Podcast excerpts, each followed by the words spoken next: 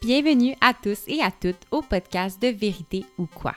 Je m'appelle Myriam Baudry, je suis nutritionniste et doctorante en nutrition. Mais aujourd'hui, je laisse ces deux chapeaux de côté pour plutôt aller revêtir celui d'animatrice du podcast. Vérité ou quoi, c'est une plateforme interactive qui s'attaque à la désinformation, une thématique à la fois. Et cette année, la thématique que l'on démystifie est nulle autre que celle de la douance intellectuelle. Au cours des épisodes, on s'attaque à plusieurs mythes entourant la douance en compagnie de nos experts et expertes. Par exemple, est-ce que les personnes qui ont une douance intellectuelle sont nécessairement performantes? Est-ce qu'elles sont plus malheureuses que la population générale? Y a-t-il plus d'hommes que de femmes douées? Ou est-ce possible d'avoir à la fois une douance intellectuelle et un trouble d'apprentissage? Je sais pas pour vous, mais moi, ce sont des questions qui piquent énormément ma curiosité. Sur ce, je n'en dis pas plus et vous invite à découvrir avec moi ce sujet passionnant. Bonne écoute!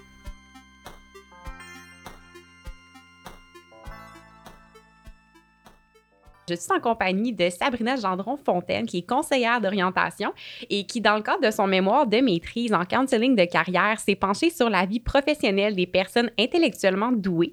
Et non seulement ça, euh, elle a fait un livre qui s'intitule Douance et carrière qui a été publié en janvier dernier. Donc, euh, salut Sabrina, comment ça va? Salut, salut, ça va super bien. Et toi? Oui, ça va super bien. J'ai super hâte euh, qu'on discute du sujet, du sujet aujourd'hui. Ton expertise est vraiment précieuse et nichée au Québec en ce moment. Ben c'est vraiment un sujet qui en ébullition en ce moment. Puis ça m'amène à te demander, toi, qu'est-ce qui t'a amené à t'intéresser justement euh, à la situation euh, professionnelle des personnes qui ont une douance?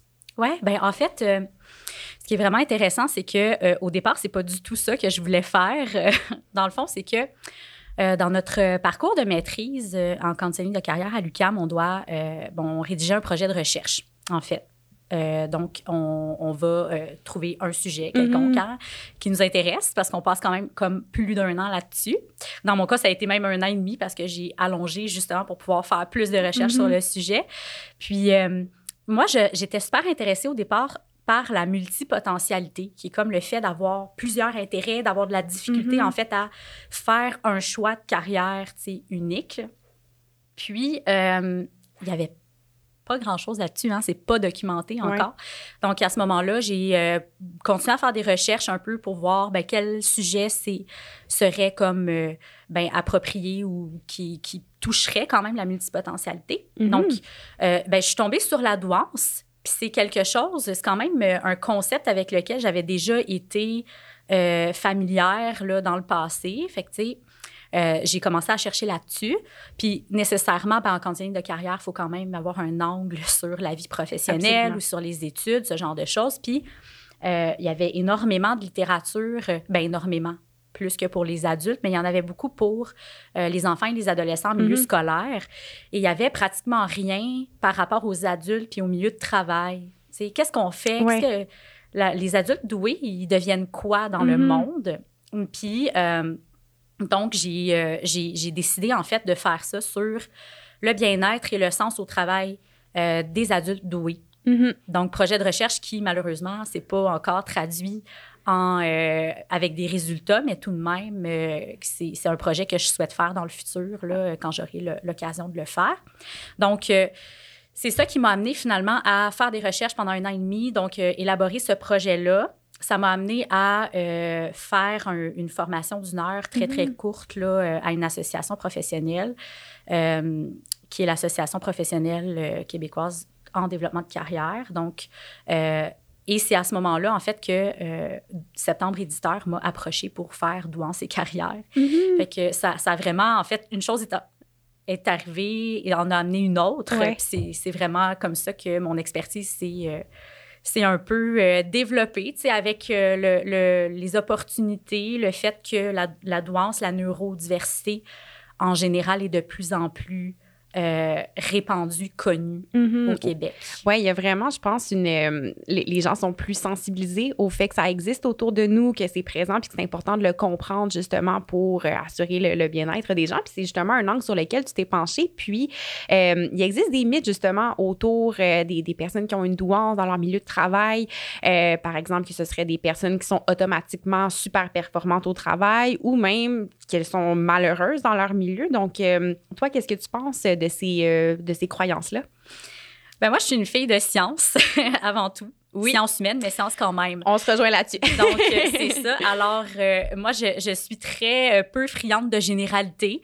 Je préfère autant y aller au meilleur de mes connaissances puis de, de ce que je fais aussi, parce que je suis aussi chercheur à l'Université de Sherbrooke en ce moment. Mm-hmm. donc, de voir un petit peu, ben oui, il y a des mythes, effectivement, mais c'est des généralités, puis il mm-hmm. faut quand même nuancer tout ça. Donc, en fait, est-ce que toutes les personnes douées sont nécessairement performantes à l'école ou au travail? La réponse est non tout simplement. Euh, tout autant qu'une personne autiste ne sera pas nécessairement performante au travail ou ne sera pas nécessairement euh, euh, asociale, tu sais, toutes les mythes, finalement, qui sont des généralités, il ben, faut vraiment se dire, ce n'est pas, pas toutes les personnes qui ont une condition neuropsychologique ou qui ont des caractéristiques qui vont justement euh, manifester ça. Tu sais, ce serait un raccourci de le, de le dire. Pour ce qui est de est-ce que toutes les personnes douées sont malheureuses, la réponse est non aussi. Mm-hmm. En fait, on en entend beaucoup parler à cause de euh, la popularité du sujet, particulièrement euh, les ouvrages qui viennent de la France. Là, on parlait du zèbre et de la souffrance du zèbre. Est-ce que les, les, personnes douées sont trop intelligentes pour être heureuses dans la vie, euh, etc. c'est sûr que ce que je remarque dans ma pratique, ce que je remarque aussi en lien avec, euh, avec les écrits, bien qu'il y en ait très peu, c'est que oui, euh, il y a quand même des risques pour les mm-hmm. personnes douées de développer des problèmes de santé mentale et de ne pas être heureuses. c'est pour ça que justement, il y, y, a quand même euh, tout, un, tout euh, un, consensus, puis il y, a, quand même une niche qui se crée par rapport au bien-être des adultes avec une douance. Oui, puis justement, comment, euh, puis tu sais, c'est assez logique de dire que dans les milieux de travail, il y a des gens performants, moins performants, heureux, malheureux, c'est normal, mais avec les gens justement qui vivent avec une, une douance, qu'est-ce qui peut expliquer justement que euh, malgré cette douance-là, des personnes peuvent être justement moins performantes dans leur milieu de travail? En fait, euh, c'est vraiment une question complexe qui pourrait prendre deux heures à répondre. fait que, tu sais, je vais essayer d'y aller d'un certain angle. Euh, ce qu'on remarque jusqu'à maintenant, c'est que les personnes euh, douées qui viennent consulter, c'est parce qu'ils ont une difficulté, que ce soit en, en psychothérapie, peu importe, mais en orientation, c'est la même chose. Donc, ils ont une difficulté au niveau scolaire ou professionnel ou des, un, un, questionnement identitaire. Souvent, en fait, c'est euh, les personnes que moi je rencontre, c'est des personnes qui découvrent leur neurodivergence, mmh. donc le fait d'avoir un fonctionnement euh, neurologique différent de la moyenne des gens, euh, qui commencent à, à se l'expliquer comme ça et qui sont en découverte. Puis nécessairement, ça amène vraiment une, une crise identitaire, des questionnements importants. Euh, aussi, il faut comprendre qu'il y a une différence entre euh, la douance seule puis la douance associée à soit des troubles de santé mentale ou d'autres conditions, ce qu'on va appeler la double exceptionnalité. Exceptionnalité, pas pour euh, être exceptionnel, mais plutôt rareté. Mm-hmm. Donc, plus on combine de conditions, ben c'est moins on trouve des gens avec les mêmes combinaisons, si on veut, de troubles de conditions. Ouais. puis c'est ça, donc la double exceptionnalité qu'on appelle aussi twice. Euh, ben, c'est sûr que ça entraîne un profil qui va être euh, différent. Fait que la douance, en fait, si on veut, c'est quand même un, facteur de protection habituellement contre justement plusieurs euh, problèmes de santé mentale, qu'on parle de dépendance, qu'on parle de, en tout cas, de, de, de, de, bonheur au travail même. Toutefois, c'est ça. Le truc, c'est que c'est très nuancé. Hein, parce qu'il y a aussi d'autres études qui disent que ben, une personne avec un haut potentiel intellectuel a quand même plus de chances de développer un trouble de l'humeur ou un trouble anxieux. On s'entend, il, il y, a une étude qui a été faite en 2015 qui parle de deux à trois fois plus de chances d'avoir un trouble de l'humeur ou un trouble anxieux, particulièrement une dépression. Là, ou un, ah, c'est non négligeable. Puis j'imagine aussi ce qui ajoute à la complexité de tout ça. Euh, tu mentionnais un peu plus tôt qu'il y a beaucoup de littérature sur plus les enfants, les ados, justement, qui sont intellectuellement doués. Puis j'imagine quelqu'un qui découvre euh, justement qu'il y a cette condition-là plus tard dans sa vie adulte, ben c'est, son parcours est probablement très différent d'un adolescent ou d'un enfant euh, qui, où ça a été pris en charge, où il y a des stratégies d'adaptation qui ont été mises en place justement. Là. Donc ça, Mm-hmm. ça, ça doit, ça doit expliquer en fait justement pourquoi c'est pas, c'est pas noir ou blanc euh, la, la, la situation justement des personnes douées euh, en milieu de travail. Absolument. Puis, tu sais, c'est sûr que j'irai pas dans euh, toutes les théories de la douance et tout ça, mais ça reste que la douance, c'est un concept qui est en évolution. Ouais. Hein? Il n'y a, pas de consensus encore sur une définition claire de c'est quoi la douance, d'où Mhm. la raison pour laquelle ce n'est pas euh, soit dans le DSM ou peu importe. Justement, il n'y a pas, de diagnostic pour Ce n'est pas un diagnostic, c'est une confirmation, c'est une, condition. Oui. Euh, mais en même temps, c'est ça, c'est que ça ne va pas nécessairement en soi entraîner des grandes difficultés ou de la détresse. Donc, euh, puis là, je ne sais pas trop où on en était parce que Oh, j'ai souvent mes questions en répondant. Là. Euh, peut- peut-être me, me... Oui, ben on, on parlait justement de que la, la situation des, des personnes euh, qui sont intellectuellement douées en Ouais. milieu de travail peut Ouais, être différente selon justement c'est quelque chose qu'ils ont découvert à la vie durant leur vie adulte, Vie adulte. ou plutôt. Ouais. Ouais, OK. Alors, c'est ça. En fait, c'est que quand, euh, quand on, est, on est plus jeune puis qu'on découvre ça, qu'on a un environnement qui va permettre justement de confirmer, premièrement, cette douance-là, puis de mettre des stratégies d'adaptation ou en tout cas de répondre aux besoins de, Mhm. de l'enfant ou de l'ado, ben ça, ça lui permet de développer son potentiel, puis de mieux se connaître, de mieux se comprendre, donc d'aller vers un meilleur sens au travail, à la vie, puis un meilleur bien-être. Mhm. Le truc, c'est que quand on le découvre une fois adulte, souvent, c'est que on, on vit des difficultés, puis là, on est amené à aller se faire évaluer.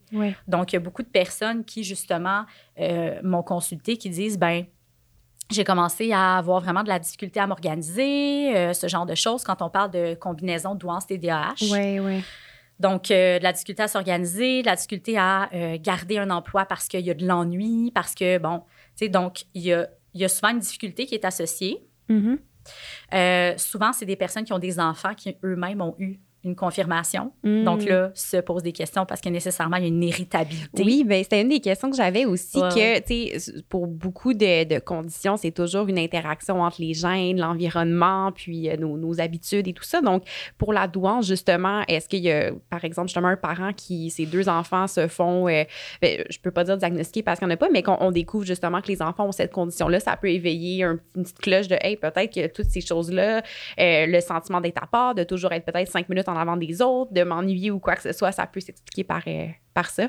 Ben, c'est certain parce que on s'entend que la, la douance, ben, en fait, l'intelligence, elle est, elle est quand même en très, en très grande partie Mhm. irritable. sais, On parle de 50% d'irritabilité. là. OK. Fait que c'est 50% expliqué par les gènes, 50% expliqué par l'environnement Ouais. qui, nous, qui nous forge. Ouais.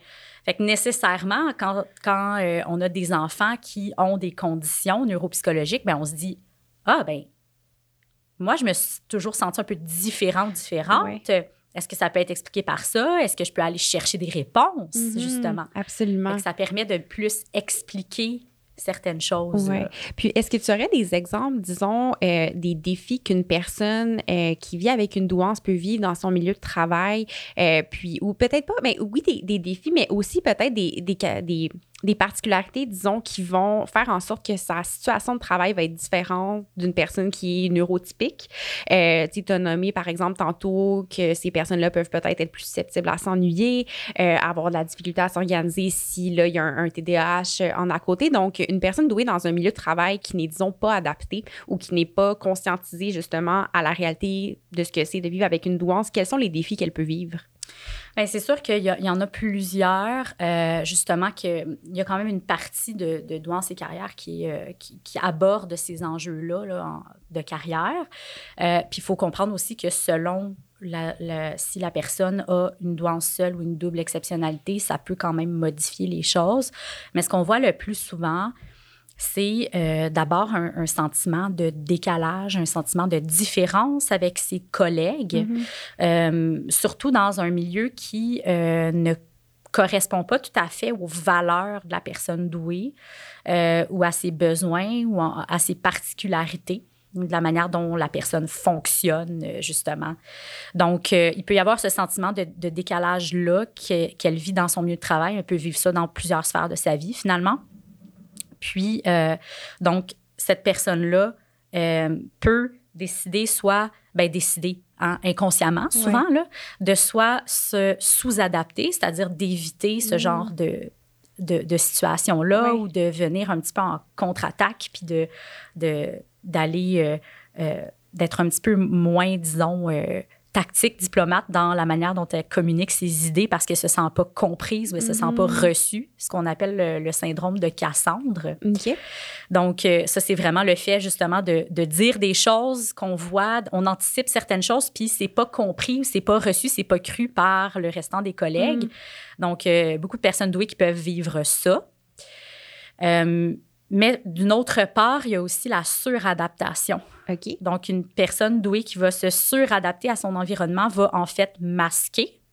Sa ça, différence? le syndrome du caméléon? J'ai Ben, déjà entendu. Oui, en fait, c'est ça. Moi, je l'image, je fais des métaphores, en fait, pour vulgariser un petit Oui, peu oui, le, oui. le phénomène. Fait que, tu sais, en fait, le caméléon, c'est ça. C'est qu'on va regarder l'environnement. Parce que les personnes douées traitent l'information, tu sais, quand même avec une, une grande vitesse et complexité.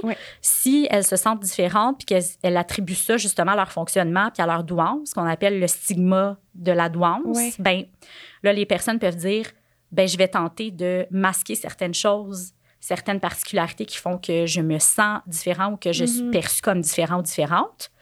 Puis je vais, euh, c'est ça, me coller à, aux valeurs de mon organisation. Je vais me coller à, au fonctionnement, à l'organisation de travail. Donc, je vais travailler du 9 à 5. Je vais, par exemple, faire semblant que je travaille alors que ça fait déjà deux heures que j'ai fini mes tâches parce que j'ai été plus rapide. Mhm. Euh, ça peut être, euh, c'est ça, tu sais, de, de- d'un peu se forcer à se coller à des valeurs qui ne sont pas tout à fait alignées. Puis ça, ça peut être très, très difficile pour les personnes douées. En tout cas, c'est ce que je remarque beaucoup, c'est qu'au plan des valeurs, en tout cas, là, il y, a- il y a vraiment quelque chose de, de, de central Ouais. pour leur bien-être. Vraiment. Ouais. Puis, tu as mentionné, tu as parlé de stigma, puis c'était une des questions que j'avais justement de, euh, tu sais, les, les personnes qui vivent avec une douance peuvent avoir tendance justement à tenter de dissimuler, à se, ça, à se coller aux valeurs de l'organisation. Euh, puis, est-ce justement, est-ce qu'il y a des données par rapport à la stigmatisation que peuvent vivre les personnes qui vivent avec une douance? Je sais pas si ça peut être autant de, euh, tu sais, associer certains stéréotypes que, bon, je sais pas, tu sais, toi, t'es la, la personne intelligente, on te donne toutes les, les tâches compliquées ou blablabla. Je, je- puis là, je, je lance des exemples en l'air comme ça, mais, euh, tu sais, peux-tu avoir ce, justement la stigmatisation des personnes euh, vivant avec une douance en milieu de travail? De quoi ça a l'air? C'est une excellente question. Parce que pour l'instant, euh, en tout cas, moi, je, dans les recensions que j'ai, euh, j'ai pas. Je suis pas passée euh, par beaucoup d'études ou d'articles qui vont parler de ça. Euh, Puis une des raisons pour lesquelles c'est probablement le cas, c'est que la douance est encore tabou au Québec. Donc, Ouais. peut-être ailleurs aussi, mais dans la situation au Québec, c'est que la douance, ça a été, d'abord, ça a émergé il y a, il y assez longtemps. Mhm. Puis dans les années 80, ben il y avait comme d'autres besoins euh, pour d'autres clientèles qui avaient plus de difficultés, si on veut. Puis ben ça a été comme mis sous le tapis. Ouais. C'est comme ah ben c'est un privilège être doué, là, être Ouais. intelligent, c'est un privilège. Ouais. Donc euh, on n'en parle pas. Puis euh, dans, tu sais, de- des années 80 jusqu'à euh, très récemment, ben c'était vraiment quelque chose qui n'était pas nécessairement bien vu de dire ben j'ai une intelligence supérieure à la moyenne Mhm. parce que nécessairement les gens le voient comme étant euh, un don ou quelque chose, comme si on, comme si les personnes disaient je suis supérieure, alors Ouais. que c'est pas vraiment Non, ça non, non. qui se passe dans- Mhm. en réalité. Puis tu as nommé toutes sortes de difficultés, justement, que oui, en apparence, ça peut avoir l'air justement d'un don, d'un cadeau, mais si c'est dans un environnement qui n'est pas adapté à la personne, ça amène tellement d'autres d'autres problématiques. Puis, euh, tu sais, on, on parlait de performance au travail tantôt, puis tu une grosse partie qui est sur le, bien-être, justement, que de je peux juste essayer d'imaginer de quoi ça a l'air à tous les jours de se sentir différent, d'être en décalage avec les autres, de devoir pagayer plus fort, on Mm. dirait, pour faire partie de la meute. Ça doit tellement être difficile. Puis, pire encore, si c'est perçu comme étant, ben non, mais t'es juste chanceux, t'es t'es doué, t'es intelligent. Fait que, oh non, j'ai vraiment euh, beaucoup de compassion pour, euh, pour ces personnes-là. Puis, ça, ça met en phase à quel point ton travail est important, puis qu'on a besoin de faire plus de sensibilisation euh, sur tout ça. Absolument. Parce que c'est vraiment une question. Ce qui, ce qui ressort, en fait, c'est que c'est vraiment une question d'interaction entre la personne et son environnement. Ouais. Puis c'est un peu la même chose pour toute condition en neuropsy ou peu importe. Une per- tu sais, si je fais le parallèle avec une personne autiste, ben en fait, une personne autiste peut vraiment déployer son potentiel puis toutes ses compétences dans un environnement qui est adapté, dans un environnement qui respecte ses Mhm. particularités. Ouais, C'est la même chose pour la douance, finalement. absolument. Tu sais? Puis, il y a plusieurs articles euh, scientifiques qui suggèrent euh, que les, les personnes qui ont une, une douance en milieu de travail, de trouver un sens à leur travail, c'est quelque chose de, de très important. Puis, euh, justement, ça, est-ce que tu peux nous en parler un petit peu de, ben, tu sais, d'abord, le, le sens au travail, c'est quelques mots simples, mais, mais, mais qu'est-ce que ça veut dire concrètement? Puis, pour Oui. les personnes euh, qui sont intellectuellement douées, euh, qu- qu'est-ce qu'elles peuvent faire euh, ou qu'est-ce que leur. On, va, on va diviser la, la question en deux. Qu'est-ce qu'elles peuvent faire et qu'est-ce que ensuite euh, le milieu de travail peut faire? Parce que là, j'ai l'impression qu'on met beaucoup, des fois, les épaules sur la, Oui. le, le- le poids de la responsabilité sur les épaules de la personne qui fait avec la douance, mais on s'entend que on, est en société. Tout le monde euh, peut contribuer justement euh, au bien-être de tous. Là, donc, euh, ouais, donc, première question, c'est quoi le sens au travail? Puis Mhm. après, on pourra aller justement sur ce qui peut être fait. Parfait. Moi, j'aime ça quand on se divise Oui. les questions parce que j'ai une mémoire absolument push. Honnêtement, là, ma mémoire à court terme, là, ça n'a aucun bon sens. J'ai déjà oublié la deuxième question. Inquiète-toi pas, je, l'ai en tête. C'est ça. Alors, le sens au travail, ouais, c'est ça. Moi, je- j'y vais en, en petits morceaux. Ben. Euh, le sens au travail, en fait, c'est euh, en fait le sentiment d'adéquation entre une personne puis son emploi, son milieu de travail. C'est tout ce qui entoure en fait la sphère travail. Mhm. Donc, c'est un sentiment. Donc, c'est subjectif. Mhm. C'est très important de savoir qu'il n'y a pas. Tu sais, oui, il y, a de la, il y a une mesure du sens au travail. Il y a quand même des choses qui sont incluses dans le sens, dans le sens au travail plutôt. Mais euh, c'est vraiment propre à chaque personne de savoir qu'est-ce qui a du sens Mhm. pour elle. Ouais. Donc, on ne peut pas dire les personnes douées aiment ça, ça, ça, et cela va faire nécessairement qu'elles vont ressentir du sens au travail. Toutefois, il y a quand même des, des choses centrales qui, sont, euh, qui, qui ont été euh, relevées. Puis oui, c'est super important le sens au travail. La sphère professionnelle, en fait, ça je tiens à le dire, là, pour les personnes douées, c'est la plus significative pour le bien-être. OK. Donc, la quête de sens plutôt que la recherche de plaisir en Mm. tant que tel, là, ce qu'on appelle le bien-être euh, qui va être hédoniste, donc d'aller chercher vraiment le, le plaisir, euh, que ce soit dans les loisirs, dans les... peu importe, euh, et versus le bien-être eudémonique, qui est le, le bien-être lié à la quête de sens. OK. Donc, Vraiment. juste pour m'assurer que j'ai bien compris, en fait, pour les Ouais. personnes qui ont une douance par Mhm. rapport à des personnes neurotypiques, la sphère professionnelle va être beaucoup plus importante pour leur bien-être général. Selon, selon ce qu'on a jusqu'à maintenant comme données, effectivement, ça va être plus important. Euh, beaucoup plus, ben, ça va être probablement une des seules sphères significatives. Euh, quoique, ça peut dépendre d'une personne à l'autre, mais c'est ce qu'on voit dans, dans les études jusqu'à maintenant. Euh, Puis, euh, c'est ça. Donc, le sens au travail, c'est vraiment une question de est-ce qu'on vit des émotions positives, Mhm. premièrement, en lien avec son travail. Ensuite, il y, a, il y a tout ce qui est est-ce que je. Est-ce que en tant que personne, je vais avoir un impact sur la communauté? À Mhm. travers mon, mon travail? Donc, tout le sens de bien collectif, là, de contribuer à quelque chose qui va euh, changer un peu les choses dans le sens de nos valeurs, bien sûr. Mhm.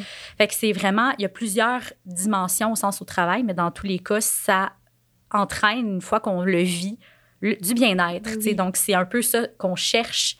Euh, puis dans ma pratique, c'est ce que je cherche aussi avec les personnes douées à, aller travailler, tu sais, Mhm. à aller dire, ben qui es-tu? Oui. Quelles sont tes valeurs? Mhm. Quels sont tes besoins? Qu'est-ce qui va faire que tu vas ressentir du sens au travail? Ou dans ta carrière? Peu importe, on parle pas juste d'un travail Mhm. by the way. hein. Donc, euh, il y a la multipotentialité Oui, dans tout oui, ça, on en reparlera. Mais, Absolument. euh, donc, dans ta carrière, qu'est-ce qui va t'amener du sens? Parce que c'est ça qui va contribuer à ton bien-être, finalement, en Mhm. général. Oui. Puis ça, justement, euh, les, les outils qui existent pour aider les, les personnes qui vivent avec une, avec une douance à trouver leur sens au travail, là, tu, nommes des, certaines des réflexions qu'elles peuvent avoir par rapport à leur identité et leurs valeurs. Puis ça, ça, j'imagine, c'est assez fondamental. Mhm. Autant pour, ça va aider pour la sphère au travail, mais également pour les autres sphères de leur vie.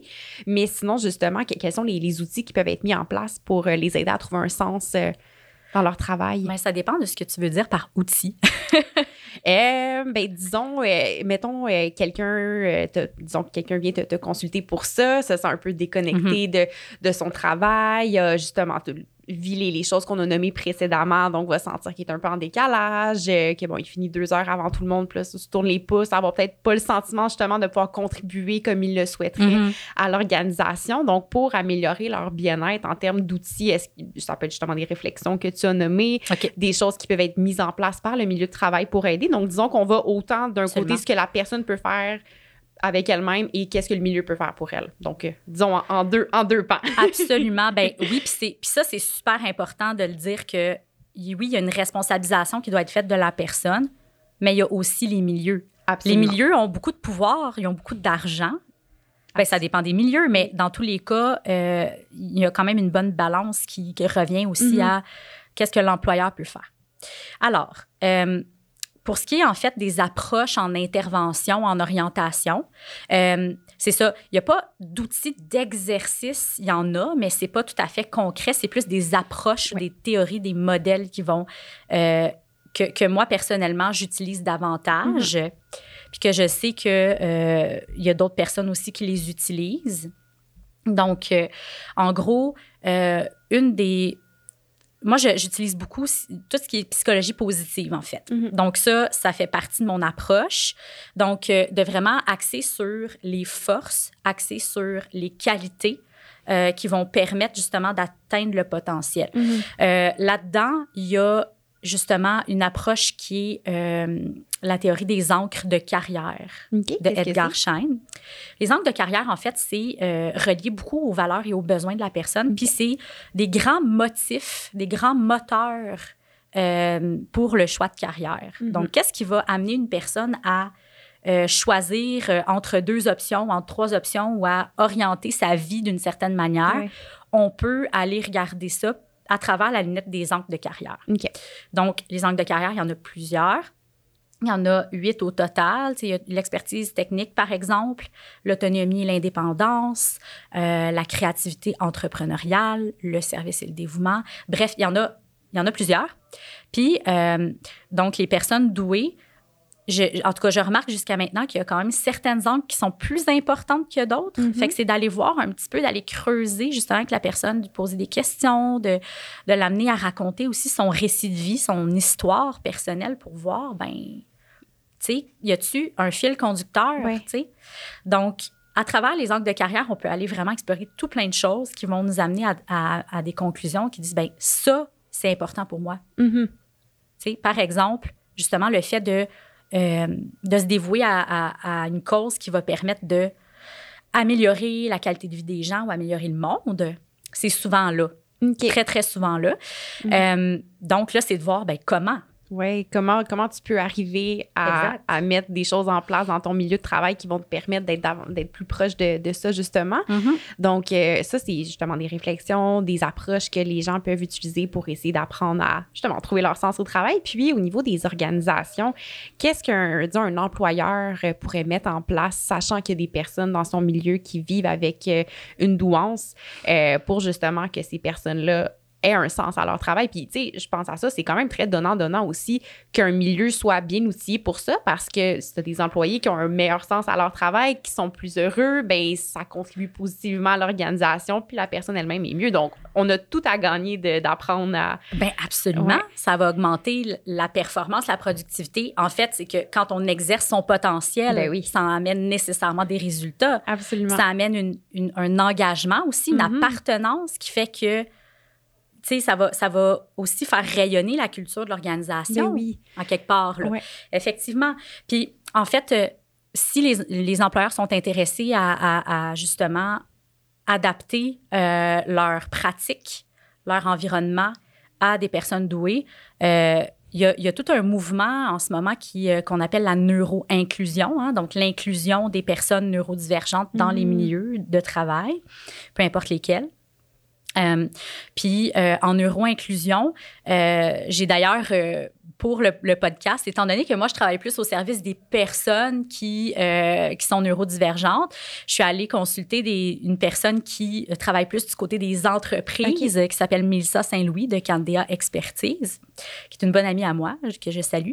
Et puis, euh, ce qu'elle me disait, en fait, c'est euh, comment est-ce qu'on peut soutenir l'engagement de la part des, des employeurs?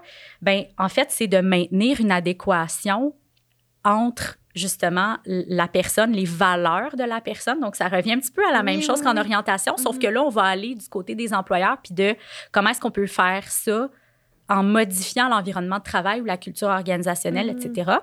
Donc, adéquation avec les valeurs, mais aussi avec leur fonctionnement mm-hmm. psychologique. Oui. Euh, les personnes douées ont un, un, fonctionnement psychologique qui va être différent de la moyenne, en ce sens que souvent, elles traitent l'information beaucoup plus rapidement, de manière des fois plus complexe. Euh, puis des fois, ça peut les amener à avoir, par exemple, un rythme de travail qui va être moins régulier. Mm-hmm. Donc, vont travailler en gros euh, pic de productivité, mais là, après ça, ont besoin d'une pause. Donc, comment est-ce que c'est possible de respecter ça?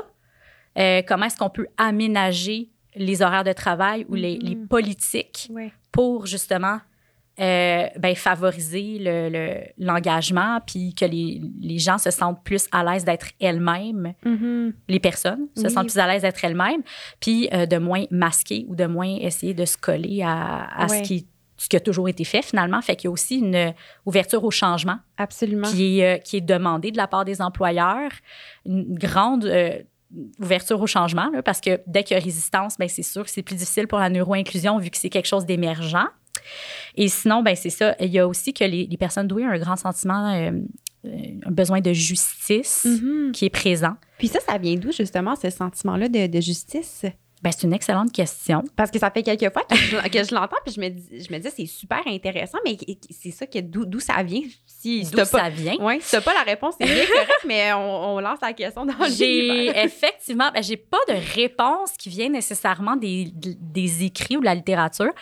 Par contre, euh, on pourrait dire que le fait que les personnes douées vont avoir tendance à avoir un, vraiment bon portrait global d'une situation, vont aller voir les incohérences plus facilement. Mmh, ouais. Puis ça peut être irritant. Ouais, ouais. Justement, de, de, de voir les incohérences, puis de, de pas avoir le pouvoir sur agir sur ces incohérences-là. Il y a comme un besoin de contrôle en même temps de, uh-huh. de l'environnement. Fait que ça peut être un peu euh, irritant, d'où justement le sentiment de justice, parce que c'est comme ça que ça se traduit. Absolument. Donc, euh, ça, c'est une hypothèse hein, à suivre. Mais dans tous les cas, ce, ce sentiment-là est présent, puis il est quand même documenté, puis observé.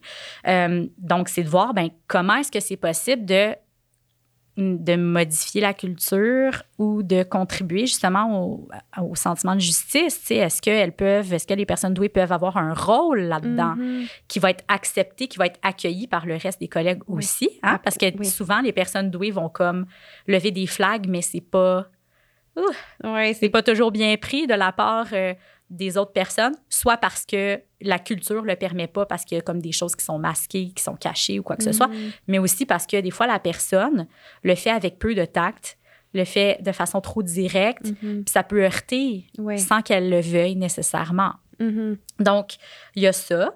Euh, aussi, ben, comme les personnes douées ont soif d'évoluer, de, de, de, curiosité, de, de, stimulation intellectuelle, de développement personnel, beaucoup, c'est de faire des plans de développement qui sont individualisés. Absolument. Hein, quand même, tu sais, puis de, de, faire des rétroactions régulières et spécifiques. Mm-hmm. Pas genre, hey, ça va super bien, continue comme ça, mais de demander aussi à la personne comment toi tu te sens, qu'est-ce que tu aurais envie d'améliorer, puis qu'est-ce qui va bien, tu sais? Euh, ouais. Est-ce que tu es satisfait avec, euh, avec tes, tâches, tes projets actuels? Est-ce que tu aimerais en faire plus? Est-ce qu'il y a quelque chose que tu aimerais explorer? J'imagine que c'est, tu parlais de contrôle tantôt, c'est de redonner un peu de contrôle à la personne sur ben, absolument. tu peux utiliser ton potentiel pour contribuer à l'organisation, puis pour être bien dans, dans ton milieu. Puis au-delà de ça, y a-tu des choses qu'on peut mettre en place, que ce soit au niveau de la culture ou au niveau même physique? Mm-hmm. Si les néons, ça t'écœure, Ouais. ça te rend fatigué, puis que tu as mal à la tête après une heure, puis que ça te permet plus de travailler correctement, c'est la même affaire pour tout le monde, finalement. Là. Euh, toute la neurodiversité, euh, qu'on soit neurotypique, neurodivergent, ben il y a toujours des choses qui sont plus irritantes pour nous. Fait que d'avoir une culture qui permet justement l'inclusion, hein, c'est-à-dire de mm-hmm. traiter tout le monde de cette même façon-là, de respecter l'unicité de chacun, mm-hmm. nécessairement, ça va faire que tout le monde se sente mieux d'être soi-même. Absolument. Hein? c'est vraiment important. C'est pas juste une question de douance, c'est une question de tout. Ben, c'est dans tout. C'est intéressant que tu le soulèves parce que dans toutes les choses que tu mentionnais tantôt, que tu sais, quelqu'un de se questionner quelles sont mes valeurs, euh, est-ce que je suis bien dans mon milieu, c'est peu importe pour tout le monde. Je pense que ce genre de questions-là est bénéfique à, poser. Donc, ça contribue euh, au bien-être et à la productivité de, de tous, ben, Absolument, c'est ça. C'est juste que, tu sais, comme les personnes douées, c'est vraiment plus important pour la sphère professionnelle habituellement. exactement. Ben, c'est sûr que c'est plus euh, collé au travail puis à la carrière, mais dans tous les cas, je veux mm-hmm. dire, c'est important de prendre compte de ses, de ses besoins puis de voir comment est-ce que tout le monde peut vivre là-dedans. Ouais. Euh, peu importe qui on est, là, mm-hmm. nécessairement. Ouais, vraiment. Donc, euh, donc c'est vraiment ça. Et puis, au niveau, de, au niveau des, des, autres choses qui peuvent être implantées en entreprise, ben, il y a une question de sécurité psychologique mm-hmm. aussi. Donc, ce c'est pas juste une question de rétroaction, mais c'est une question de que les personnes douées puissent avoir confiance, que quand elles lèvent certaines choses puis qu'elles expriment leurs opinions, que, mm-hmm. ben, que ce soit bien reçu, justement, de la part de leur milieu, que ce soit les collègues, que ce soit les patrons, peu importe, qu'il y ait une réception, justement, puis une discussion, puis une ouverture, donc de pouvoir nommer sans craindre des représailles, justement, mm-hmm. ou sans craindre que les autres se sentent menacés. Oui, parce, que c'est pas ça leur, leur but habituellement. Mm-hmm. Oui, puis quand tu parles que les autres se sentent menacés, tu sais, la, la, la, question m'est venue en tête tantôt quand tu parlais de la perception qu'on peut avoir justement que les gens qui vivent avec une douance ou, tu sais, si on revient dans les années 80, quand c'était plus ou moins connu, c'était comme, ben, c'est un cadeau, c'est un don. Est-ce qu'il peut avoir de la jalousie de la part de l'entourage, des collègues, de mon Dieu, cette personne-là a réfléchi rapidement. On dirait qu'elle est capable de raisonner des problèmes plus vite que je le fais. Euh, tu vois quelqu'un à côté de toi qui avance plus rapidement dans son travail, dans ses projets que toi, tu le fais. Puis ça, est-ce que ça peut entraîner justement, euh, c'est ça, une espèce de, jalousie, puis des, des comportements peut-être moins agréables avec ces gens-là, tout simplement parce qu'il y a cette différence-là. Et pourtant, je veux dire, la personne vit avec sa condition. Puis, fait qu'est-ce que c'est des choses, des fois, qui, peuvent être soulevées par des gens qui vivent avec une nuance de ressentir, qui vivent de la jalousie de la part des autres? J'ai pas entendu beaucoup parler de jalousie, mais plus comme de. Comment dire? Il y a vraiment quelque chose avec une menace. Ouais. Oui, peut-être plus. Euh, ouais. Mm. surtout, en, surtout en conditions de hiérarchie. Oui. Tu sais, euh, dans des milieux où la, hiérarchie est très verticale, mm-hmm. ben, il va y avoir plus de, de jeux politiques, de, mm. de, qui a le pouvoir de dire quoi à qui. Oui. Hein? Donc, à ce moment-là, c'est sûr que c'est vécu plus difficilement parce que mm-hmm. justement, la personne douée qui va être dans une position où elle aimerait exprimer des choses qui appartiennent, si on veut, à, au rang du dessus. Oui va se sentir, va peut-être le faire quand même, mais nécessairement, ça va créer des remous. Mm-hmm. Parce que dans le jeu politique ou dans la culture, c'est pas de cette manière-là que ça fonctionne. Mm-hmm. Puis les personnes douées voient rapidement quand même les normes sociales et ne vont pas nécessairement adhérer à ces normes-là quand elles n'ont pas de sens pour elles. Fait que tout ça, tu sais, fait que souvent les personnes douées qui me, qui me consultent vont préférer une hiérarchie qui va être plus horizontale, mm-hmm. justement parce qu'il y a une meilleure communication, une meilleure ouverture. Il y, a quand même ça là, dans certains milieux de travail, cette hiérarchie. Euh, mais oui, c'est tout à fait possible que les gens se sentent justement menacés puis se disent, ben là, tu sais, c'est moi qui est poche, tu sais, de ne mm-hmm. pas aller aussi vite et tout ça? Mais c'est pas une question d'être poche, c'est une question de fonctionnement. Mm-hmm. Puis autant la personne douée peut faire un travail qui prendrait cinq heures, le ferait en deux. Mais ça se peut très bien qu'après ça, là, euh, elle soit fatiguée. Oui. Ça arrive souvent. Mm-hmm. que, puis particulièrement, j'ai beaucoup de personnes qui me consultent qui ont à la fois une douance et un TDAH, donc sont twice. Ouais. Puis ça, c'est quelque chose qui est très, très, très présent dans ce profil-là. C'est justement le fait de rouler très vite, mais en même temps, on s'épuise parce qu'on ne voit pas trop, comme on est en hyper focus. Hein, Fait mm-hmm. qu'on on travaille puis on voit pas trop qu'on a besoin de, de se reposer, puis qu'on a besoin de- d'une pause. là, Oui. Donc, euh, C'est un autre défi que ça, que ça, ça ajoute. Ouais, puis. c'est des fonctionnements un peu Mhm. différents, finalement. Puis même à travers les, les personnes neurotypiques, euh, Ouais. on a Euh. tout un fonctionnement un peu différent. Fait Ouais.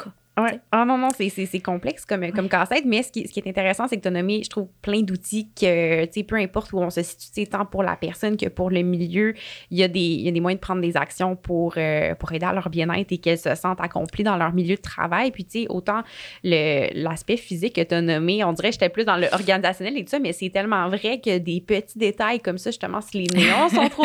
ou, euh, tu sais, tantôt, avant qu'on commence à enregistrer, on nous a demandé si on voulait fermer les rideaux pour pas être distrait. Tu sais, Des, des petits trucs comme ça, des fois, ça peut vraiment faire euh, une différence dans, dans la vie des, des gens. Puis j'imagine Ah oui. que, tu sais, si quelqu'un avec une sais, remarque davantage le- les, les petits trucs autour d'eux, ben c'est quelque chose qui peut, les, qui peut les épuiser encore plus. Et si c'est des solutions physiques au simple que, hey, on change les néons, on change ton bureau de place ou euh, on ferme les rideaux, c'est simple, mais ça peut, je pense, faire euh, beaucoup de millages pour aider. ben absolument. Oui. Absolument. Puis on en parle beaucoup par rapport à l'autisme, Mhm. par rapport au TDAH un peu aussi.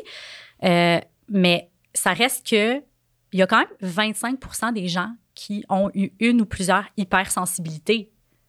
Donc, Mhm. quand on parle d'hypersensibilité sensorielle, par exemple, Oui. où c'est la lumière, les sons, les odeurs, euh, les couleurs, ben c'est sûr que d'aménager le- l'environnement physique de travail va permettre à la personne de se sentir mieux. Donc, moi, je connais beaucoup de gens qui ont une hypersensibilité sensorielle que l'éclairage trop intense.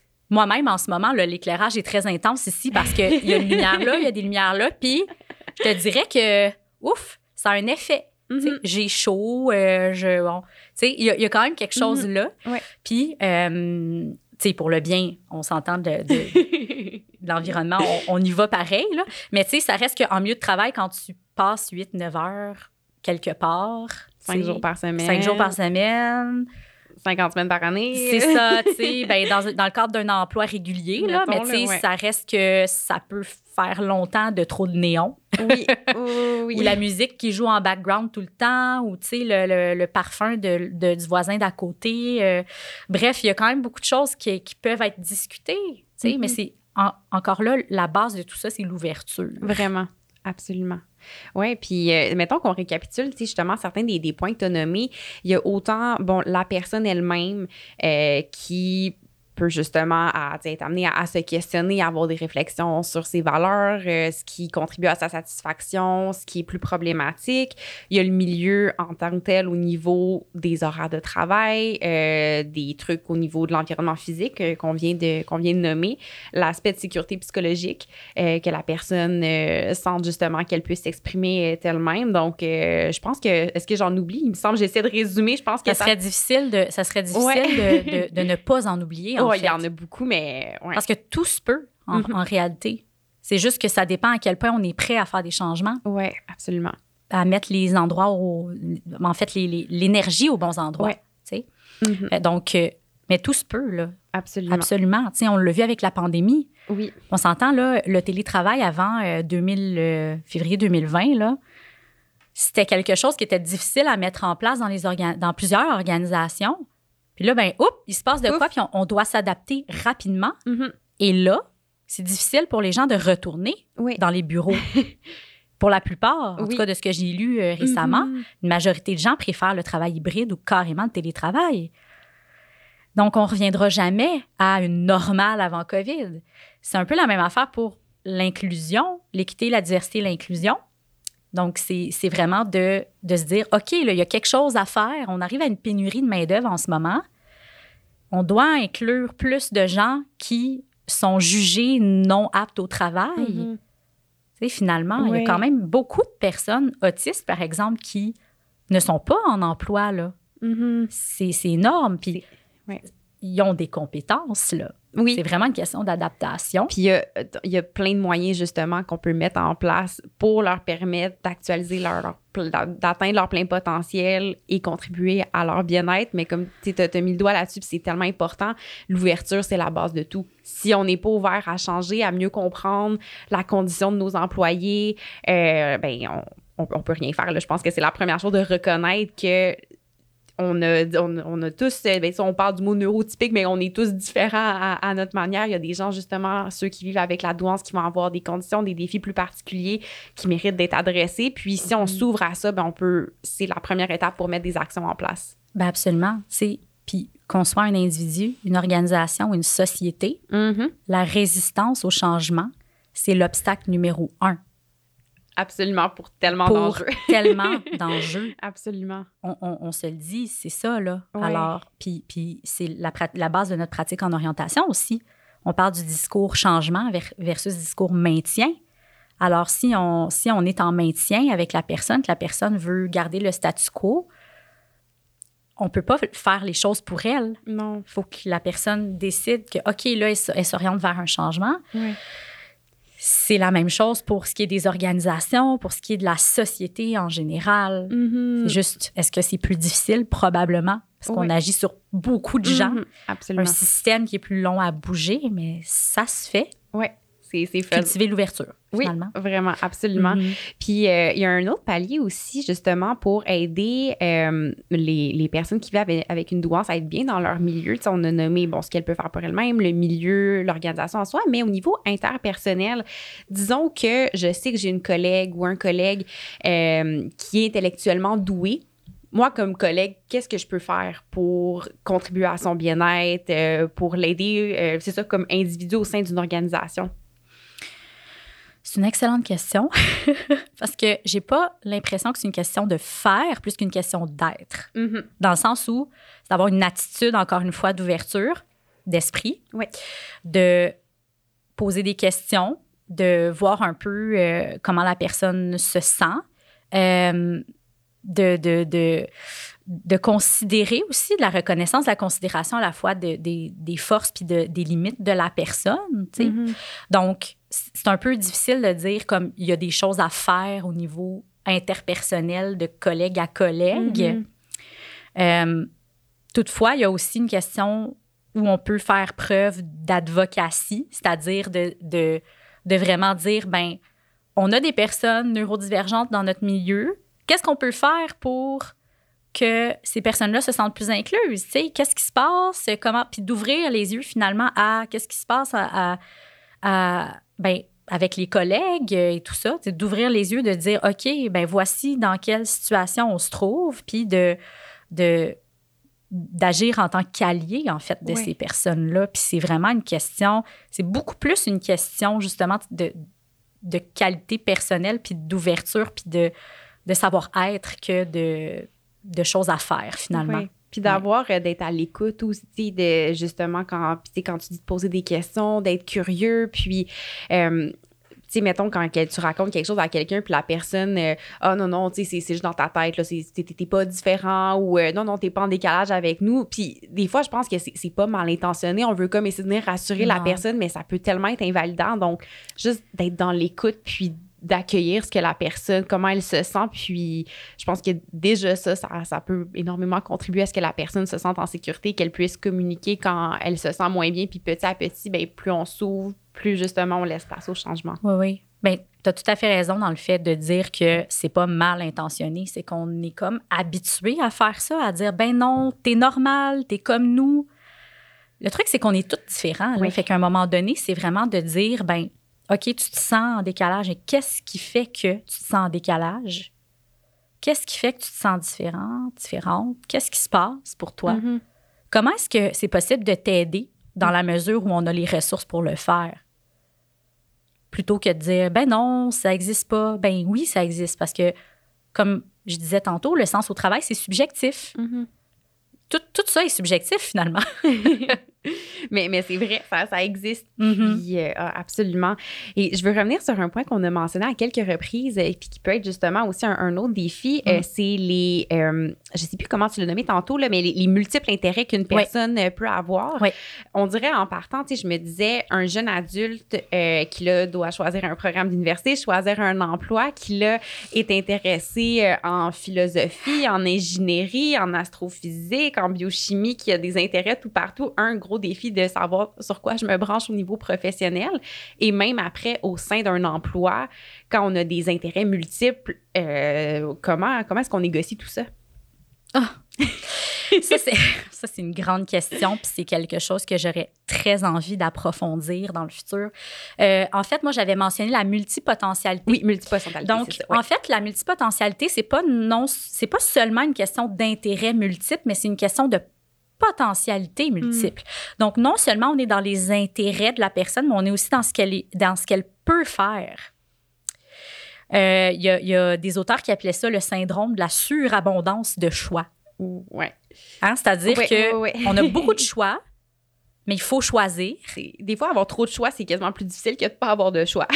C'est ça. Ben, en fait, c'est une difficulté ben, qui est complètement. C'est différent. C'est oui. une difficulté complètement différente, mais ça fait que quand même, ben, comment est-ce que c'est possible de choisir quand on a autant d'intérêts puis autant de possibilités? Une personne, par exemple, qui a une cotère, un étudiant au, au cégep qui a une cotère de 38, on s'entend là, euh, Sky's the limit. ben, en tout cas, peut rentrer dans n'importe quel programme ou presque, euh, selon ses intérêts, ses valeurs, ses compétences, mais ça reste que quand on est intéressé par beaucoup de choses, ben là, on se dit, Euh, qu'est-ce que je fais avec ça? Il n'y a pas de porte qui se ferme automatiquement parce que tu as une cotère qui est trop basse. Là, tu as, vraiment toutes les portes qui sont ouvertes, puis vers quoi tu t'en vas. C'est ça, tu sais. Puis ça peut être un beau problème, ça reste un problème, tu sais. Oui. Donc, en fait, c'est que, bon, c'est sûr que moi, mon point de vue est comme assez différent dans le sens où euh, toutes les idées préconçues de je dois me brancher, je dois choisir un truc que je vais faire pour le reste de ma vie, tout ce qui est carrière linéaire, premièrement, on, est de moins en moins là-dedans à mesure que le temps passe. Puis, en fait, c'est que est-ce que c'est vraiment réaliste de demander à quelqu'un de choisir un truc sans avoir expérimenté vraiment? Ça, c'est une autre question. C'est une question de système, en fait, là, parce qu'on est beaucoup euh, poussé à choisir un programme de formation qui va nous amener des compétences spécifiques dans une profession, dans quelques professions, sans voir le big picture, le, le portrait global de qu'est-ce que je peux faire une fois que j'ai acquis plusieurs compétences? Mhm. comment est-ce que je peux agir, créer une carrière à mon image qui va combiner plusieurs de mes intérêts principaux parce que c'est possible. C'est juste que le chemin pour se rendre est pas aussi clair. Ouais. Absolument. Puis moi, en tant que conseillère d'orientation, pour moi, c'est important de parler de modèle de carrière plutôt que de parler de choix unique, surtout quand on parle de personnes multipotentielles. Puis, veux-tu élaborer un peu plus sur quand tu parles de modèle de carrière? Tu sais, choix de carrière, je crois qu'on on peut tous, un, un- ben, on peut se l'imager de, Mhm. bon, ben, t'es au cégep, tu fais un programme d'université, tu choisis un emploi, puis là, c'est comme, c'est là où tu serais. euh, C'est ça, pour exactement. années, le chemin traditionnel. si. Linéaire, oui, oui, absolument. Exactement. Alors Oui. que pour modèle de carrière, euh, qu'est-ce qu'il y en est? Ben, en fait, c'est qu'on va orienter, on va orienter ses réflexions sur d'autres choses. Par exemple, les valeurs, par exemple. Parce que les valeurs, c'est très fondamental.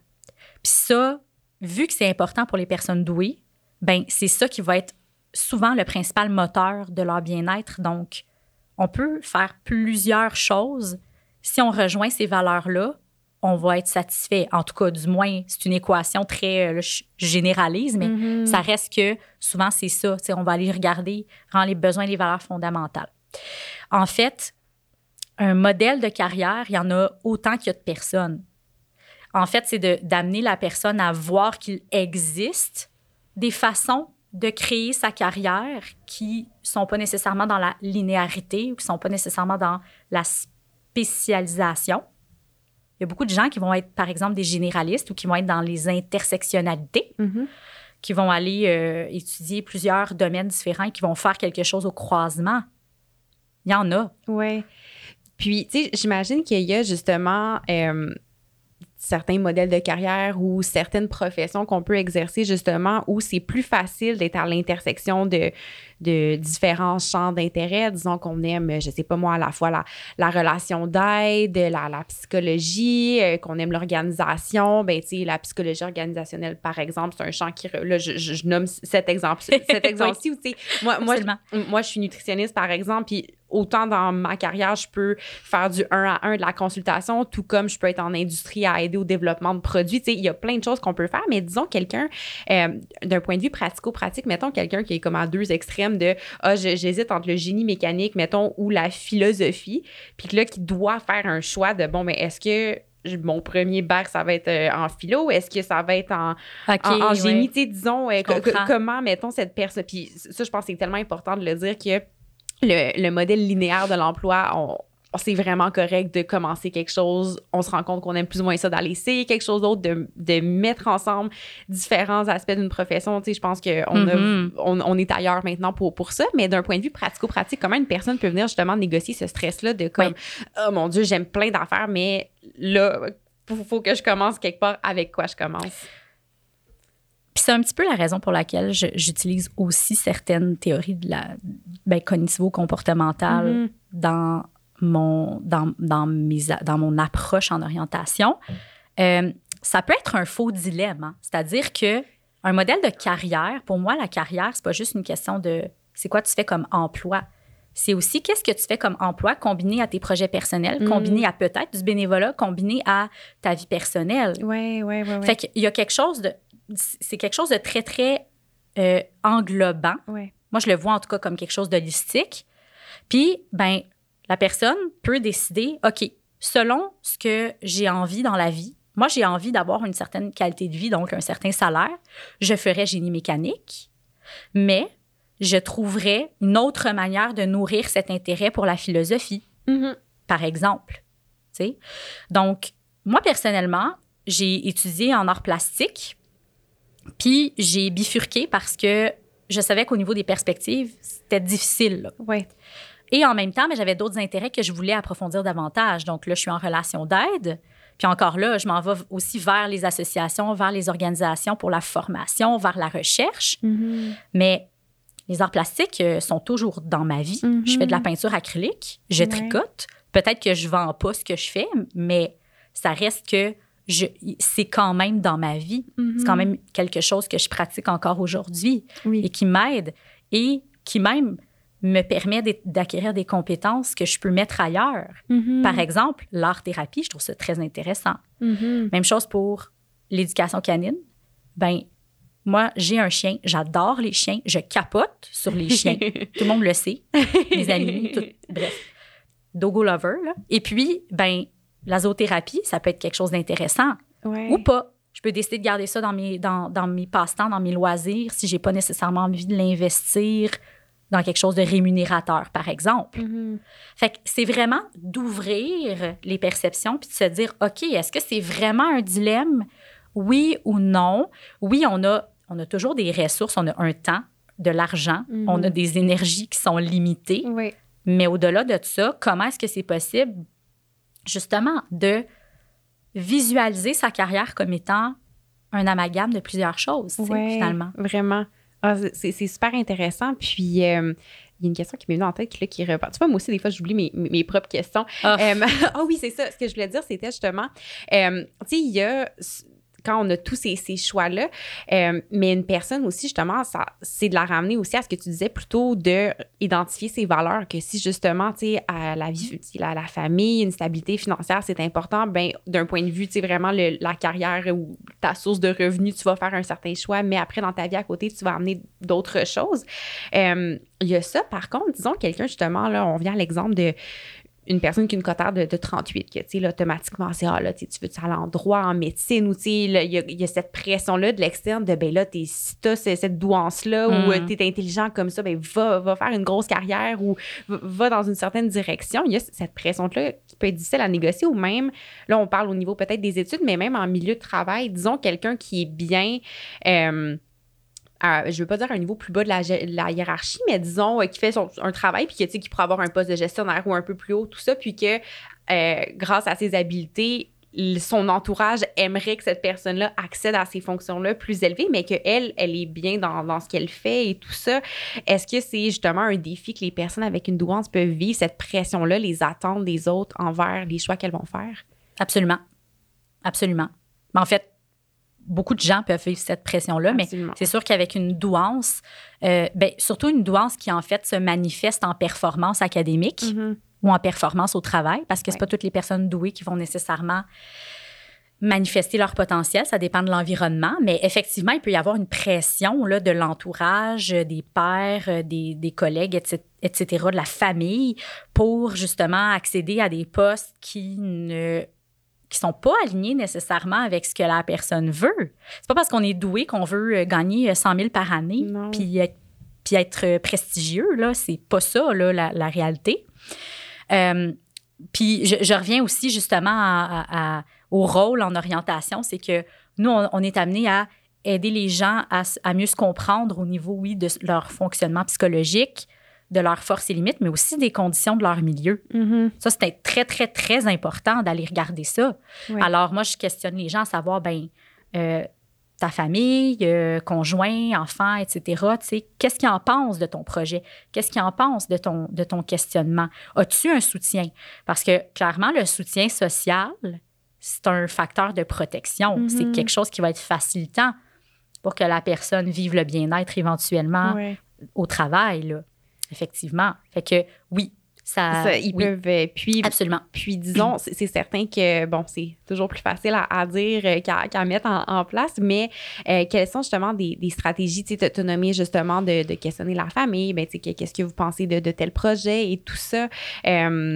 Est-ce qu'il y a d'autres stratégies ou des outils justement que les personnes peuvent mettre en place pour essayer un peu de, résister à, cette pression-là, aux attentes, puis être vraiment capable de se reconnecter à eux, qu'est-ce qui est important et eux, qu'est-ce qu'ils veulent faire indépendamment euh, du potentiel qu'ils pourraient avoir d'aller réaliser des études euh, dans un programme très contingenté ou d'accéder à des plus hautes fonctions. Euh, qu'est-ce qui peut être fait justement pour aider les gens à se protéger un peu de tout ça? Bien, en fait, j'aurais tendance à dire que est-ce qu'on doit vraiment les protéger de tout ça? Parce que c'est quand même une bonne question, hein? Parce que, oui. Parce que ça reste que l'entourage est là, Mm-hmm. Puis des fois, on peut pas comme écouter ses, ses besoins personnels mm-hmm. envers et contre tous. Fait que ça, c'est important aussi de dire, ben à quel point est-ce que tu as envie d'être là, par exemple, pour ta famille? Mm-hmm. À quel point tu as envie d'avoir le rôle de la personne qui va soutenir davantage financièrement ta famille? À quel point est-ce que tu à quel point est-ce que cette envie-là d'avoir ce rôle-là euh, t'amènerait à compromettre ou à tu sais, j'aime pas trop sacrifier parce que c'est pas, pas un mot que j'utilise dans ma pratique, mais tu sais, de, de laisser aller certaines, certaines choses qui sont plus alignées à tes valeurs. Ouais. Tu sais, il y a beaucoup ça aussi, hein, c'est une balance mm-hmm, finalement. toujours, oui. Donc, mais pour les gens qui ont vraiment besoin de s'en protéger, en fait, ben, c'est une question, en fait, d'aller d'aller euh, reconnecter à ce qui est important pour eux. Euh, il y a une approche que j'adore utiliser justement avec euh, les personnes douées parce qu'elles sont, elles sont vraiment on point pour justement travailler ça avec moi, mais c'est euh, l'approche d'acceptation et d'engagement, l'acte. Mm. Donc, euh, l'acte, en fait, c'est vraiment d'accepter, d'accepter, en fait, nos émotions négatives en lien avec peu importe quoi qui nous éloigne de ce qui est mm-hmm. important pour nous. Des fois, ça peut être justement la pression des pères, la pression de la famille, etc. puis de, de, de, trouver des moyens justement de d'agir pour se rapprocher de ce qui est important de nous. Mm, oui. Puis c'est sûr que c'est pas toujours évident, hein, surtout pour des gens qui ont eu tendance à longtemps écouter les autres puis à, à, masquer, par exemple. Oui, oui, oui. Mais ça se fait, là. C'est juste après ça de creuser, d'accueillir les émotions que ça amène aussi. Des fois, il y a des gens qui mm-hmm. réalisent justement à quel point ils s'écoutaient pas. Mm-hmm. Puis là, c'est d'accueillir ça puis de voir ben, qu'est-ce qui est possible de faire maintenant, sais? Oui, totalement. Mm-hmm. Ah, c'est vraiment, vraiment intéressant, puis vraiment important aussi, justement, pour le, bien-être des personnes qui vivent avec, avec une douance. Puis, il y a un point que tu as mentionné tantôt aussi, euh, puis on dirait que ça fait un peu le lien. On dirait que quand je vois quelqu'un qui a plein d'intérêts, je vois quelqu'un d'engagé, de, passionné, puis euh, quand tu parlais que les personnes qui vivent avec une douance, justement, des fois, ça va vite, ils vont euh, raisonner des problèmes ou, euh, interpréter des situations d'une manière plus complexe, ça, ça peut être très fatigant.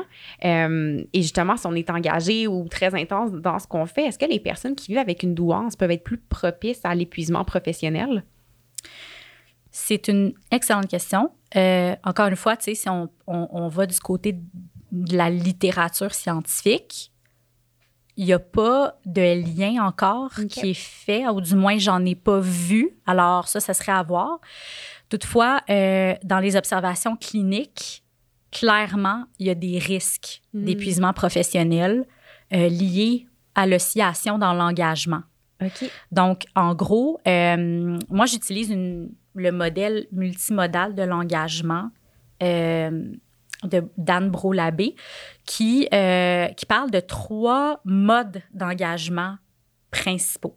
On a l'engagement optimal, hein, qui est comme de vraiment euh, arriver à euh, investir de l'énergie, puis de, de voir les bénéfices de son travail tout en étant capable de, de respecter son corps, de respecter finalement ses, ses propres limites au niveau de l'énergie et tout ça. Mhm. Il y a d'une part le sous-engagement qui est vraiment de se, ben, carrément de se désengager. En fait, là, la personne, euh, soit de la, il y a de la procrastination, il y a de la sous-adaptation, de l'évitement de tâches, etc., qui va rentrer là-dedans, ou du surengagement. Mhm. Justement, le surengagement, c'est une persévérance dans des tâches ou un, un- un engagement, c'est une de mettre de l'énergie, mais à un niveau plus élevé que ce qu'on en a vraiment. Ouais. Puis c'est là que ça devient problématique parce que plus on est longtemps en surengagement, ben plus le réservoir Mhm. d'énergie baisse. Ouais. Parce que c'est pas vrai qu'on a une, une énergie illimitée. Hein? Ouais. Donc, ben souvent, c'est que c'est ça, les personnes qui sont en surengagement puis qui s'en rendent pas nécessairement compte, ben vont poursuivre cette courbe-là jusqu'à justement avoir des difficultés peuvent justement, ça peut être au niveau psychologique, mais au niveau physique aussi. Là, ça peut être de l'insomnie, ça peut être euh, des douleurs chroniques, ça peut être de la Mhm. fatigue euh, chronique. Bref, il y a beaucoup de, il y a beaucoup de choses là, finalement qui sont. euh, Puis dans ces cas-là, j'imagine, euh, il y a un travail qui peut être fait pour essayer d'identifier les signes justement de OK, là, je, je suis trop dans le sous-engagement ou trop dans le surengagement, puis de reconnaître ces signes-là avant que, avant que ça dérape, puis de pouvoir euh, justement être capable de, de se connaître, puis reconnaître que là, il y, a- il y a quelque chose euh, qui fonctionne peut-être un peu moins bien, puis qu'il faut euh, essayer de mettre une stratégie en place pour rééquilibrer tout ça. Oui, absolument. Euh, avec les personnes, j'ai déjà accompagné plusieurs personnes qui ont, euh, qui ont euh, eu des épuisements professionnels, Mm. Peu importe la raison, mais souvent c'est en lien justement avec un milieu de travail qui était vraiment pas aligné là, à, à elle. Puis, dans le fond, c'est vraiment d'aller voir ben, qu'est-ce qui a causé cet épuisement. Ouais.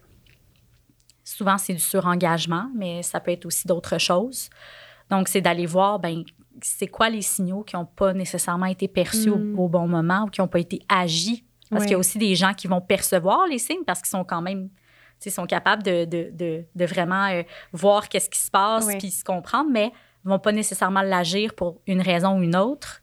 Ils ne vont pas Mhm. nécessairement mettre en place des mécanismes pour, euh, pour se, se protéger, pour se réguler, pour euh, prendre soin euh, d'elle-même. Donc, c'est qu'est-ce qui s'est passé finalement, puis c'est quoi les stratégies qu'on peut mettre en place pour que les prochaines fois, on prévienne, tu sais, plutôt que, que de guérir, sais, de Mhm. devoir euh, arrêter le travail carrément? Ouais. Mhm. Oui, parce qu'on dirait que ça peut être comme un, couteau à double tranchant que euh, d'avoir cette intensité-là, cette belle énergie-là, ça peut permettre justement à la personne d'utiliser son plein potentiel, de contribuer positivement à une organisation, de se sentir, euh, d'avoir justement un, sens pour son travail comme on, on parlait plus tôt. Mais si on reste trop longtemps justement dans ce surengagement-là, ben là, ça peut justement piquer du nez après puis amener, amener d'autres problèmes. Donc, il faut justement, je pense, être capable de, de bien identifier ces signes-là puis de, de s'écouter, d'être capable de mettre des mécanismes en place pour euh, garder un, un semblant d'équilibre. Oui, oui. Puis il y a- il y, a certaines personnes qui me disent aussi, euh, ben, je veux bien, tu sais, me réguler, mais je, je suis faite comme ça. Mhm. J'ai toujours été comme ça. Puis je dis, ben, effectivement, ça se peut que au niveau de l'engagement, il y a toujours des, des vagues, tu sais, que ce soit des vagues de surengagement, puis après ça, de pause de sous-engagement. Mais le but, c'est comment est-ce qu'on peut rendre ça peut-être plus... euh, Des, des moins modulé, grosses vagues. Ouais, c'est ça, ouais. plus modulé, plutôt que d'aller en ultra surengagement puis de vraiment comme Piquer bas, piquer, bas, du, bas, piquer du nez puis devoir arrêter le travail. Comment est-ce que c'est possible de mettre des choses en place pour que les vagues soient moins intenses? Par exemple, il y a des gens qui vont demander des, des, des, ben, des jours de vacances ou vont peut-être s'arranger pour travailler moins de jours par semaine. Bref, avec, avec, le, avec l'employeur. tu sais. Donc, Mhm. il y a ça aussi qui est possible. Une autre avenue aussi qui est quand même assez populaire euh, chez les personnes neurodivergentes jusqu'à maintenant, c'est l'entrepreneuriat aussi. Là. Ah, Donc, le fait de travailler à son compte Ouais. ou de, en tout cas, tu sais, de, de pouvoir euh, euh, justement un peu arranger son Ouais, travail, ouais. son environnement, son horaire de travail comme on le souhaite. Euh, quand on vit beaucoup, beaucoup de difficultés à s'adapter au milieu de travail, euh, Mhm. au, au- au milieu de travail euh, autre aux entreprises, ben à ce moment-là, il y a aussi cette option-là qui est possible. Mhm. Puis est-ce que tu peux, est-ce que tu vois, disons, des, des profils de gens pour qui être au sein d'une organisation, advenant justement que le, le milieu est adapté ou la, la structure ou qu'il y a comme un support externe, ça peut être plus bénéfique pour cette personne-là versus une autre personne avec une douance qui, pour elle, être en propre contrôle de son environnement de travail, de son horaire, tout ça, ça peut être mieux. Ben ça dépend vraiment. Ça, ça, dépend tellement de chaque personne. Puis il y a aussi qu'il y a une question de potentiel entrepreneurial. là. si c'est la personne, c'est ça, c'est pas toutes les personnes douées qui vont nécessairement Non, euh, vouloir être entrepreneur, travailleuse autonome, puis gérer tout ça. oui. Parce que ça vient, tu sais, ça vient avec des, avec des bénéfices au niveau de comment tu gères ton temps, ton horaire et tout ça, mais ça vient aussi avec des responsabilités. Absolument. Donc, il y a aussi une question d'évaluation du potentiel entrepreneurial, Mhm. chose que je fais aussi en orientation pour voir un peu ben, à quel point est-ce que ça peut être une option intéressante Ben oui. euh, après tout, tu sais. Euh, c'est pas quelque chose que je fais dès le départ parce que le but, c'est quand même d'explorer les besoins de la personne, les valeurs, puis de, de voir un peu ses intérêts. Mais après ça, si ça reste une option qui est envisageable, ben c'est de voir un peu au niveau de la personnalité entrepreneuriale, puis de, des forces, puis des, des limites, ben qu'est-ce qui est possible de faire finalement. Mhm. Ouais. Ah, c'est vraiment intéressant. C'est drôle, tu sais, on parlait d'organisation tantôt, puis on dirait l'entrepreneuriat, ça m'était pas venu à l'esprit, mais c'est, vrai- mais c'est vraiment, vraiment, Absolument. c'est vraiment intéressant Oui, que, que tu le mentionnes. Puis, tu sais, quand, pour revenir même un peu avant, quand on s'éloigne de la, la carrière linéaire, que justement, l'entrepreneuriat, ça ouvre ces portes-là, justement. À, il y a plein de choses qui nous intéressent, mais je pense que l'entrepreneuriat, ça nous permet justement de mettre ouais. plein de compétences, euh, d'intérêts différents ensemble. là. Donc, Ouais. c'est, c'est vraiment, euh, c'est, Ouais. c'est super intéressant. Absolument. Ben, Mm. C'est sûr, encore faut-il répondre à un besoin. là. Bien sûr, bien sûr. Euh, ça, c'est clair, là. euh, mais ça reste que. Puis il y a aussi des gens qui vont décider, par exemple, de, de, de faire un travail à temps partiel, Oui. puis de, de faire de l'entrepreneuriat à côté aussi. Mhm. C'est personnellement ce que je fais en ce moment. ben oui.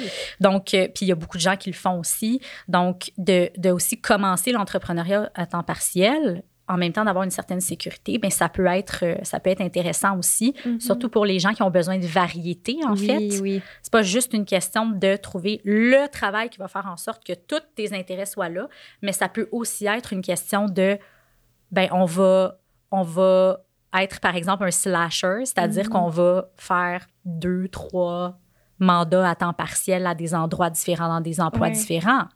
Pourquoi pas? Ça peut tout à fait fonctionner. C'est un autre aussi. modèle finalement. Ah, c'est tellement intéressant. je pense que je jaserai avec toi pendant des heures encore. C'est tellement fascinant. Euh, mais pour euh, conclure tranquillement, est-ce qu'il y a un enjeu ou quelque chose par rapport, euh, c'est ça, un enjeu que les personnes vivant avec une douance dans les milieux de travail peuvent vivre qu'on n'a pas abordé, que tu aimerais discuter? De quoi on a discuté? Je vais essayer de faire une synthèse. On On, a a, par- parlé quand même de, de- du, du sentiment de décalage. On Ouais. a parlé de la multipotentialité. Du on a- sens au travail. du sens au travail. On a parlé des relations interpersonnelles, de la hiérarchie. Euh, C'est comme ça, je, te laisse on, a la- parlé, la porte ouverte. on a là, parlé ouais. des montagnes russes, de l'engagement, de l'énergie. De quoi on n'a pas parlé? C'est une bonne question. Ben, on n'a peut-être pas parlé euh, tout à fait du perfectionnisme. Oui, oui, ben écoute, on peut prendre quelques minutes, on a le temps encore là, Parfait. pour. euh, ouais. Alors, le perfectionnisme chez les personnes douées, c'est quand même quelque chose qui est euh, documenté, oui, mais qui- selon les études, c'est pas clair.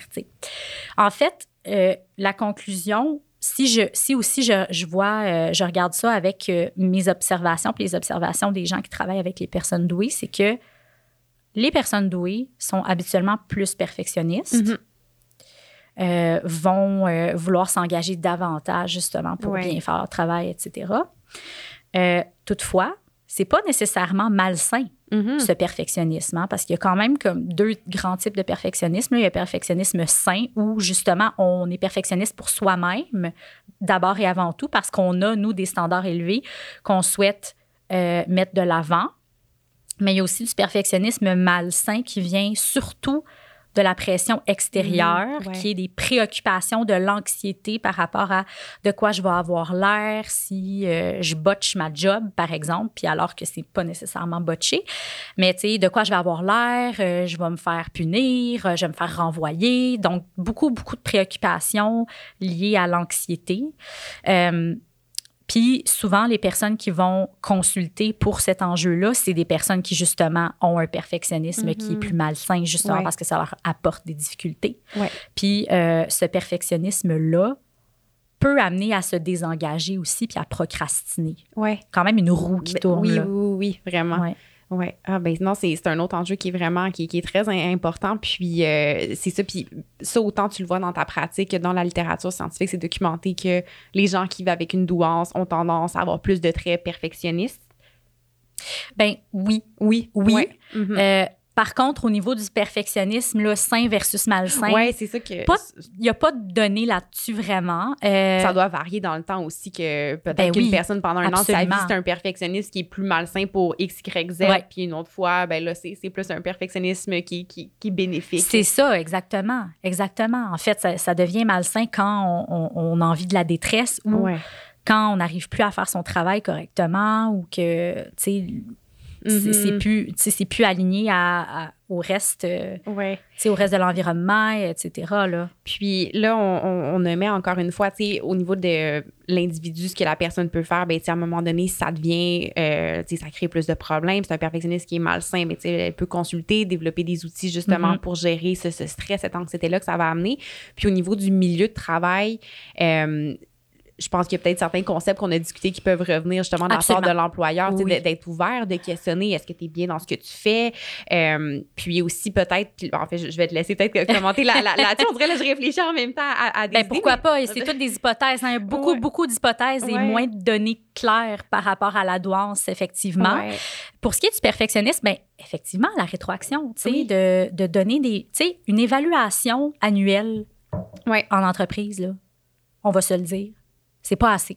C'est pas suffisant. Mm-mm. Ce n'est pas suffisant. Que tu laisses aller la personne tout le, tout le reste du temps, puis qu'une fois par année, une heure, on se rencontre, Puis on voit comment ça va. qui se passent dans une année. Ben, non, non, ça n'a pas de sens. Ouais, ouais. Donc, c'est d'implanter un, un mécanisme où il y a de la rétroaction qui se fait, où il y a vraiment des, des moments euh, sécuritaires, Ouais. encore une fois, pour que la personne puisse s'exprimer, voir un peu ben, comment elle se sent par rapport à, à sa charge de travail aussi, Ouais, parce que le perfectionnisme, là, ça peut entraîner justement une charge euh, mentale ou une charge même réelle plus grande. Oui. là.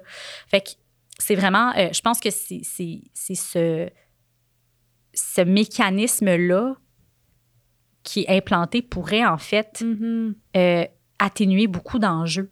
Sais, À la fois le perfectionnisme, à la fois le sentiment de décalage, les difficultés au plan de l'engagement, je veux dire, quand on a une communication claire, saine, Harmonieuse au sein d'une entreprise, clairement, puis une sécurité psychologique, ça, je le dirai jamais assez, là, mais clairement, ça va, ça va faciliter les choses, puis ça va faire en sorte que le, le bien-être de, de tous et chacune va être comme va être exacerbé. là. Vraiment. Puis, tu sais, je trouve ça super intéressant quand tu dis que des évaluations, qu'il y en ait plus qu'une par année. On dirait que même des fois, l'évaluation, je sais pas si du côté de l'employé, ça peut être stressant. Tu sais, c'est là que tu vas avoir, bon, ton évaluation de performance et tout. Mais justement, le fait que ce soit plus fréquent, ça te permet justement d'avoir de la rétroaction sur, hey, j'ai le sentiment de, je sais pas, là, de ne pas en faire assez, que je devrais plus m'appliquer ou euh, euh, l'employeur qui est quand même, il me semble que là, on dirait que je te vois, euh, est-ce que tu es en train de t'épuiser? Tu sais, Ouais. qu'on puisse remettre les pendules à l'heure plus souvent, ça permet, j'imagine, aussi de faire de la prévention puis d'éviter qu'une personne euh, frappe un mur. On peut, on Ben, peut justement absolument. voir les signes avant-coureurs puis mettre des mécanismes en Oui. place avant. Oui, absolument. Puis l'évaluation en tant que telle, on peut le nommer autrement. Oui. Ça peut, ça peut ne pas être une évaluation du tout, mais plutôt un- une rencontre Ouais, une de développement. Oui, oui. Il y, a- il y a quand même la façon de nommer les vrai, choses. ça, les termes là, ont un grand pouvoir. Tellement, tellement. Puis chez les personnes neurodivergentes, en tout cas, de ce que je remarque, de ce que je lis, de ce que je constate, les mots sont importants. Ouais. Les termes sont importants. Fait que c'est d'utiliser des termes qui vont avoir une connotation qui va être plus positive, moins stressante aussi. Là.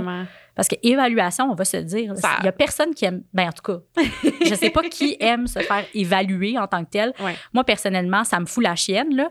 Je- J'aime vraiment pas ça. Ouais. Puis je suis pas, je suis pas la même Non. selon si c'est un contexte d'évaluation ou si c'est un contexte De rencontre. de rencontre. Oui, ouais, évaluation, on dirait qu'il y a cette notion-là de comme tu, tu peux réussir ou échouer. Il y a comme ça peut être des deux côtés, alors qu'une rencontre, c'est neutre. Ben, c'est ça, tu sais, au, au final, c'est vraiment de voir ça différemment, Ouais. de voir un peu comment est-ce qu'on peut se développer, acquérir des compétences, Mhm. travailler sur ce qui ce qu'il y a à travailler, mais aussi de reconnaître les forces, tu sais. Mhm. Souvent, dans des évaluations, on va davantage, en tout cas, Ouais. jusqu'à maintenant, on, reconnaît davantage c'est quoi les difficultés, tu sais. Puis de, mais il faut mettre du poids Mhm. à, à tous les endroits, là, tu sais, pour que- Totalement. pour que les personnes se sentent vraiment bien valorisées Ouais. dans leur milieu, Vraiment. dans leur euh, profession, dans leur emploi. Mhm. Hey, pour conclure, euh, j'aimerais te demander, euh, est-ce qu'il y aurait une chose, ça peut être deux, des fois une chose c'est un peu, un peu stressant puis difficile à, à choisir, que tu aimerais que les gens retiennent de l'épisode, puis je peux même le séparer, parce qu'on disait tantôt, on aime ça, séparer les, les questions.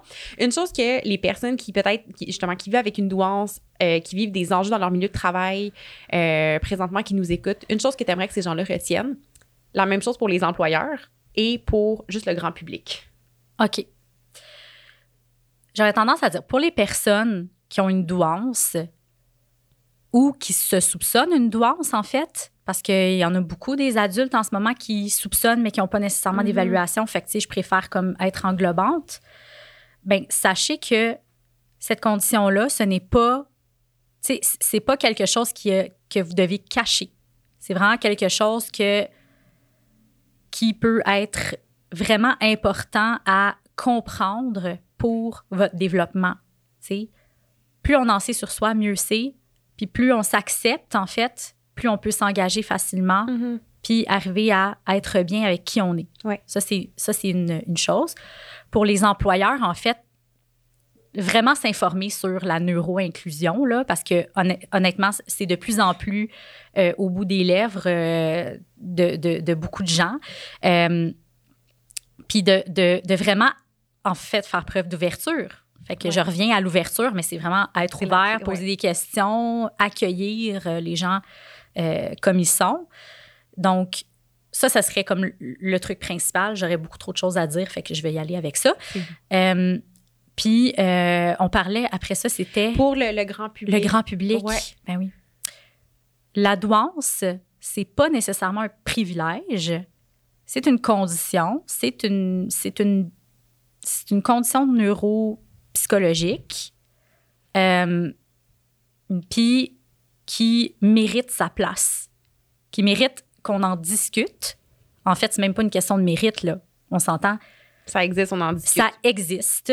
Ça existe. C'est un concept qui fait pas consensus, mais ça reste qu'il y a beaucoup de gens qui le vivent et qui, ont font consensus entre, entre, ces- entre eux. Là. Fait que, clairement, ça existe. Donc, considérons-la, puis voyons qu'est-ce qu'on en fait, tu sais, finalement, Mhm.